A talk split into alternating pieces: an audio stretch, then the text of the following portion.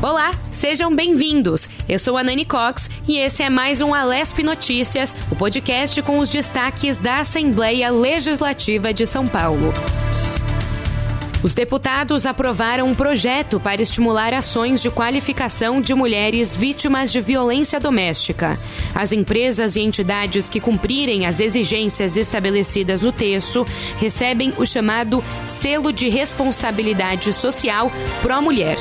Entre as obrigações estão a equidade salarial, a oferta de cursos de capacitação e o incentivo à licença maternidade e direitos parentais. Ao conquistar o selo, as empresas comunicam à sociedade as ações realizadas para assegurar os direitos das mulheres. O repórter Jeremias Gomes tem os detalhes. Na semana dedicada à mulher, os deputados aprovaram o projeto de lei de autoria da deputada Daniela Braga, do União Brasil. A proposta é conceder o selo de responsabilidade social pró-mulher para empresas, entidades governamentais e entidades sociais. A parlamentar pretende estimular no mercado de trabalho ações de formação e de qualificação de mulheres vítimas de violência doméstica. Dia Internacional da Mulher, depois de uma tragédia enorme, dia 8 de março, há muitos anos atrás, nós estamos aí, infelizmente, discutindo a violência contra as mulheres ainda depois de não sei quantos anos que se passaram. E num estado mais desenvolvido da nação. Isso é o fim do mundo. A gente discutia a defesa das mulheres, é, infelizmente, a nossa, uma parcela da nossa sociedade ainda não está vendo o que isso faz mal para todos nós. Né? São Paulo, o estado mais rico da federação, o maior estado, imagina o que pode, o que deve acontecer em outros estados da federação. O selo de responsabilidade social pró-mulher tem a validade de um ano e que possa ser renovado pelo mesmo período indefinidamente.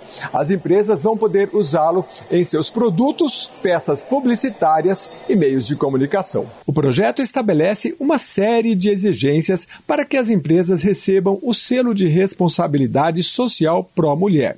São elas: manter ambiente de trabalho compatível com as regras de medicina do trabalho, a integridade física e emocional e a dignidade da pessoa humana da mulher apoiar as empregadas de seu quadro de pessoal e das que prestem serviços no seu estabelecimento em caso de assédio, violência física, psicológica ou qualquer violação de direitos no local de trabalho. Observar a igualdade de gênero em termos remuneratórios.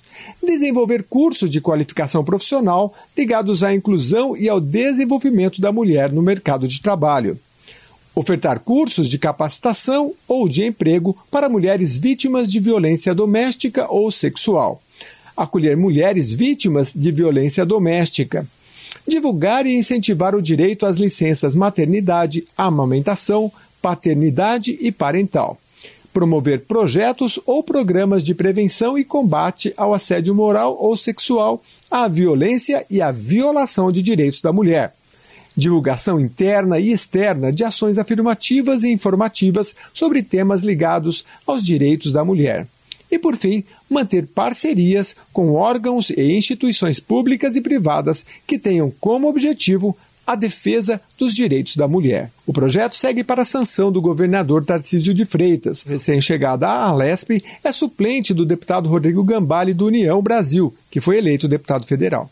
Dizer que o Dia Internacional da Mulher é o dia de reflexão. É o dia da gente entender por que, que é, as mulheres têm esse dia. Não é porque foi tudo flores, foi exatamente fruto da luta e é por isso que vale a pena a gente valorizar, prestigiar e, sobretudo, respeitar as mulheres. E esse projeto é bastante oportuno e pertinente e relevante, tá bom? A qualquer momento, uma nova notícia direto da Alesp com o podcast Alesp Notícias. Eu sou a Nani Cox. Até mais.